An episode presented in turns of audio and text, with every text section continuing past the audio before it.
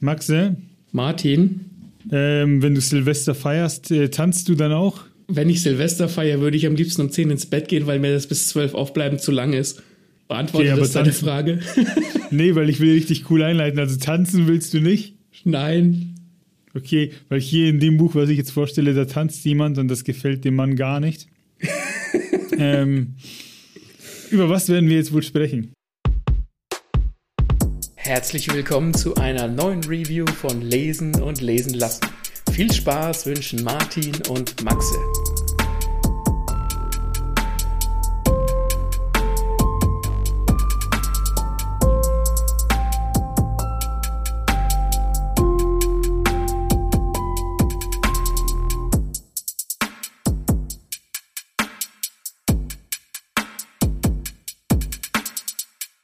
Heute sprechen wir über Neujahr von Juli C.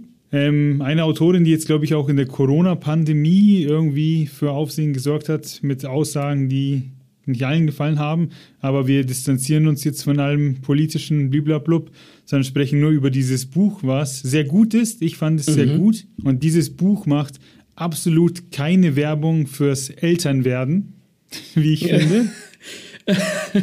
Ist es denn Den- so ein, so ein, so, also das ist schon kein irgendwie so ein Sachbuch oder Ratgeber, oder? Ist das, ist das Belletristik? Ja, das ist, das ist ein Roman. Das, das hat nichts damit zu tun mit Okay. ähm, Ratgeber Netzwerk, das ist ein Roman. Und es geht um den Henning und seine Familie und die machen Urlaub auf Lanzarote, so Weihnachten rum, ähm, Silvester rum. Ich finde, Und ich finde, ja, ich finde, dass Henning ein sehr interessanter Name ist, weil das ist so ein Name, den hörst du in Süddeutschland einfach so gut wie nie. ja, lasse ich jetzt mal so stehen. Also ich würde sagen, so ist halt, ist halt ein standarddeutscher Name, Henning. Okay, mach Ähm. weiter. Ich, ich sehe schon, du lässt dich nicht beirren von mir. Nee. Und ich finde das Coole in dem Buch, ähm, die, die, wie soll ich sagen, diese Haupthandlung, die findet in Hennings Kopf statt, weil der fährt auf Lanzarote. Es geht damit los quasi, dass er einen Berg hochfährt mit dem Fahrrad. Das Fahrrad ist nicht optimal für die Bedingungen. Ne? Für, eigentlich ist nichts optimal bei dieser Fahrt, diesen ähm, ultra anstrengenden Berg hoch. Er hat auch nichts zu trinken dabei und kämpft gegen Wind und Sonne. Es ist ultra heiß und der Sattel ist schlecht. Auch seine Kleidung ist schlecht, alles ist schlecht. Und jetzt fragst du dich, warum, warum fährt er denn diesen Berg hoch? Weil Ja, warum Der hat er Henning- nichts zu trinken dabei? der Henning, der hat Stress, seitdem er zwei Kinder hat. Er und seine Frau, die haben so, so eine Art Deal, sage ich mal. Beide arbeiten in Teilzeit, ähm, haben neben ihrer Wohnung nochmal so ein, so ein Büro angemietet über ihrer Wohnung, wo sie beide halt Homeoffice auch machen können. Nur, dass sie Teilzeit arbeitet und er ist Lektor in einem Verlag und betreut Autoren. Und sein Chef war mit dem Deal allerdings gar nicht glücklich und deswegen arbeitet er mehr oder weniger Vollzeit für Teilzeitgeld. Muss sich um zwei Kinder kümmern und ist irgendwie nonstop komplett überfordert. Und ähm, das ist so einer, der kann nicht abschalten, weil wenn er eine Sache macht, wenn er kurz zur Ruhe kommt, dann denkt er sich, ja, aber eigentlich könnte er doch jetzt auch bei dem und dem seine Frau unterstützen oder dieses und jenes machen. Und beim Fahrradfahren meint er, kam er irgendwie immer zur Ruhe und seine Frau hat gesagt, ja komm, mach das doch und mach das doch öfter und es bringt dir was. Und ein Jahresvorsatz von ihm eben ist jetzt dann, diesen Berg hochzufahren im Urlaub. Und während er da hochfährt, lässt er so die letzten Tage aus dem Urlaub Revue passieren, weil die war nämlich nicht so geil. Okay. Das liegt einmal daran, dass halt, wenn du mit Kindern Urlaub machst, dass der Urlaub nicht so einfach ist, wie wenn du allein mit deiner Frau Urlaub machst. Ja. Und, oh, lass mich lügen, war das dann Silvester, da waren die irgendwie in so einem Restaurant, da war halt so ein bisschen Gala und alles ein bisschen schicker. Und da haben die auch noch so zwei Deutsche am Tisch getroffen, mit denen hat er sich ein bisschen unterhalten. Und seine Frau, die ist da immer an so einen anderen Tisch rüber, lass mich lügen, ich glaube, da war ein Franzose oder so. Und mit dem hat die halt so ein bisschen geschakert ähm, und hat sich amüsiert. Und der hat halt immer so ein bisschen nach den Kids geguckt und dann auch mal so völlig ausgelassen, wie noch nie mit den Kids so getanzt und so. Und dann hat er aber immer wieder gesehen, dass seine Frau da rüber zu dem anderen ist. Und dann haben die auch mal voll so halt richtig getanzt und so innig, ne? Aber es gab, sage ich mal, keine Grenzüberschreitungen. Und das, das beobachtet der alles so und ne, wir sind so in seinen Gedanken mit drinnen. Und wenn man im Urlaub ist, ist das natürlich wenig entspannend, wenn man dann halt mit so was ins Bett geht und, und das spricht er dann auch an und so. Und ja, die keifen sich halt so ein bisschen. Aber, und der aber- Urlaub ist halt, der Urlaub ist halt nicht so besonders schön. Ja, ich sprich. ich, ich fände das jetzt auch außerhalb des Urlaubs relativ irritierend, wenn mich meine Frau mit meinen beiden Kindern sitzen lässt und einfach mit einem Typ abhotten geht. Wenn du dabei bist und es sehen kannst, du nicht so, dass sie es heimlich macht. Nee, dann stöpsel es einfach nebendran und guck zu. Ja, und da, da spielt halt auch noch ein bisschen mehr mit, weil sie sich seit hier und da ein bisschen fetzen, ne?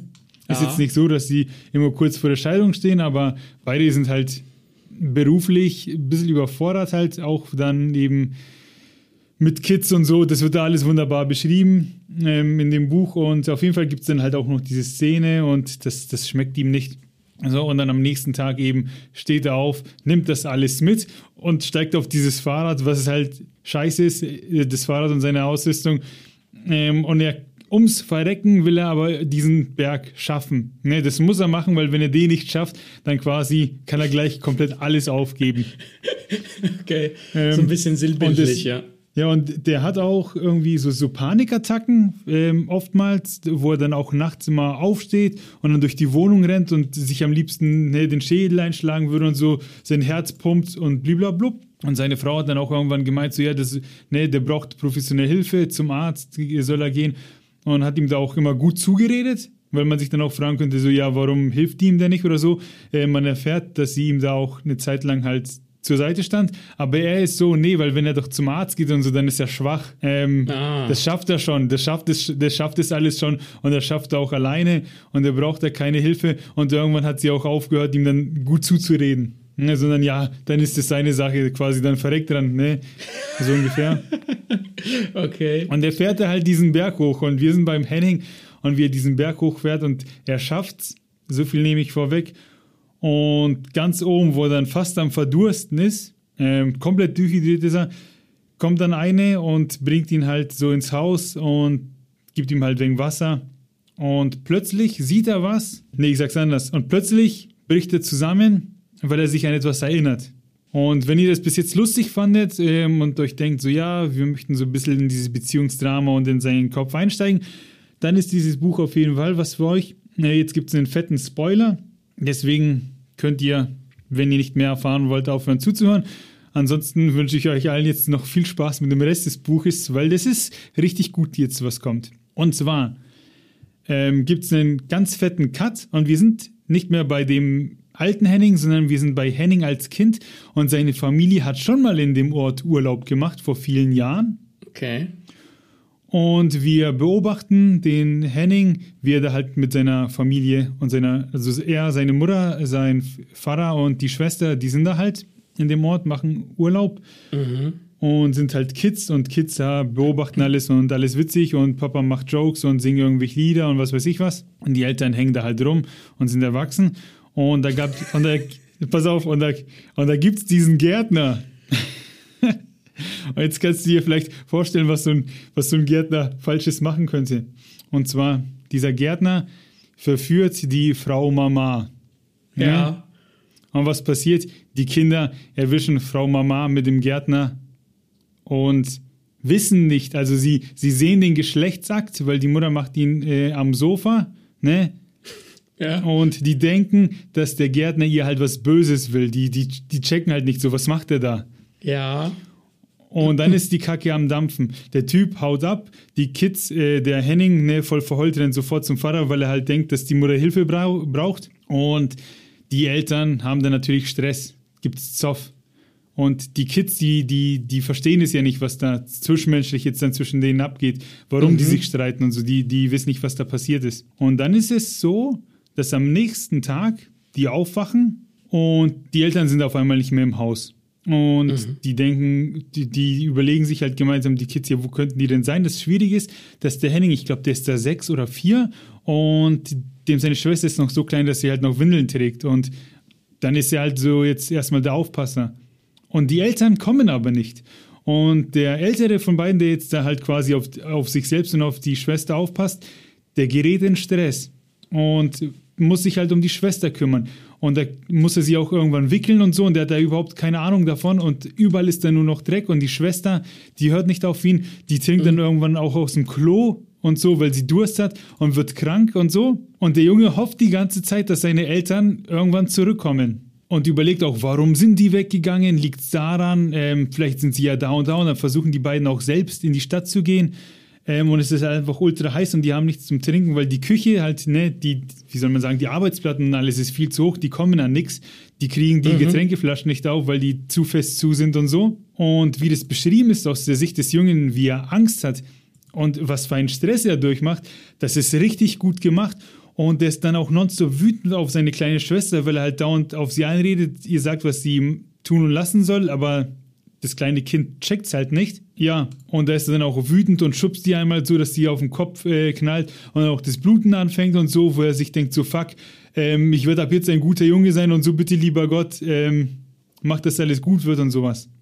Das klingt wie ein sehr, sehr, sehr, sehr stressig zu lesendes Buch. Ja, also das hat die Dame richtig gut geschrieben. Ähm, und Ende vom Lied ist dann, dass der Henning seit damals, seit diesem Urlaub ein Trauma hat. Und ja, äh, alle Erinnerungen quasi sind, als er diesen Berg hochgefahren ist und die, äh, ihm die eine Frau da das Trinken gegeben hat, als er bei ihr zu Hause war. Das kam plötzlich alles wieder hoch, weil er was Bestimmtes gesehen hat. Das spoilere ich jetzt nicht.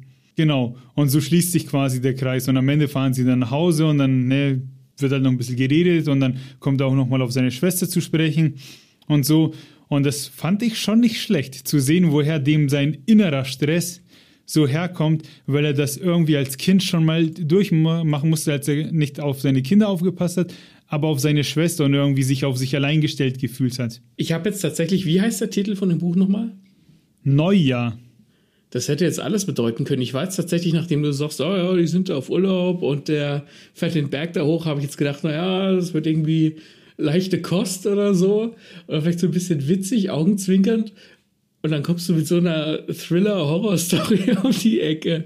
Ja, ich, ich war auch überrascht. Also, wenn du diesen Henning zuerst beim Fahrradfahren liest und du denkst, ja, die, die haben Stress, die beiden, ne? Und dann Cut und dann beginnt es mit dem Kind und es beginnt ja auch relativ sachte, bis dann der, der, der Knall kommt äh, mit der Mutter und dem Gärtner. Und ab da geht's, Stresslevel steigt ins Unermessliche. Um. Ähm. Das, also, das ist so ein Buch, das, das macht was mit dir. Dadurch lebst du die Katharsis. Das hat in dem Sinne Spaß gemacht, einfach weil man halt wissen wollte, was da passiert ist, wie die Nummer ausgeht. Aber wünschen tut man das keinem.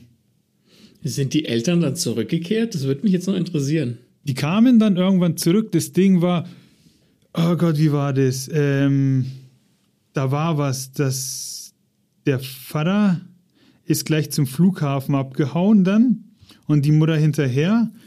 Und aus irgendeinem Grund konnte sie nicht zurück. Irgendwas hat nicht gestimmt und quasi ihr Rück, ihr nach Hause kommen zum Haus hat sich ultra verzögert. Mhm. Ähm, und deswegen hat sie die Kinder allein lassen müssen, aber die kamen dann nochmal wieder ähm, und hat sich sozusagen der Kinder angenommen. Okay. Aber das ist richtig schlimm, wenn du diesen Henning dann beobachtest oder halt bei ihm bist, wie er dann in die Stadt reingehen will mit der Schwester und die schon völlig fertig ist, das kleine Kind komplett dehydriert und irgendwann gibt die auf und will halt auch nicht mehr weiterlaufen, sondern legt sich einfach auf die Straße in die Sonne und sagt halt, sie mag nicht mehr. Und was willst du dann da machen? Als kleines Kind, älterer Bruder, der nicht die Kraft hat, seine Schwester zu tragen oder so. Das ist schon, das ist schon böse. Ich, ja, ich habe, also vielleicht war ich jetzt auch einfach, also wenn, wenn du ein Buch liest und das bei uns hier vorstellst, dann hab, weiß ich meistens ja nicht, worum es geht, sondern du sagst halt einfach, ich stelle Neujahr von Juli C. vor und dann kommst du mit so, mit so einem Kinderthriller daher. Ich bin etwas schockiert, wie gut, dass ich mich an meinem höhenverstellbaren Schreibtisch festhalten kann, sonst würde ich nach hinten umkippen. Äh, entweder, ja, vielleicht hast du es auch einfach ziemlich gut verkauft, aber ähm, ja, also ein Thriller, also ja gut, Thrill im Sinne von wow, Stress und was geht hier ab, ist es schon, aber so, so Thriller im klassischen Thriller ist es auf keinen Fall. Aber ich kann es empfehlen, das ist nicht dick, das Buch, das liest sich schnell. Das hat, wenn ich jetzt nochmal blätter, ich habe es vor mir liegen, so knapp 200 Seiten, 190, 191 Seiten. Ach, das ist wirklich relativ äh, dünn. Ja, erschienen im BTB Verlag. Ich hatte, Juli C kannte ich dann auch erst durch diesen Hype um Neujahr. Das ist in der Bookstar Bubble erschienen, aufgetauchtes Buch und deswegen ja, war das Interesse sozusagen da.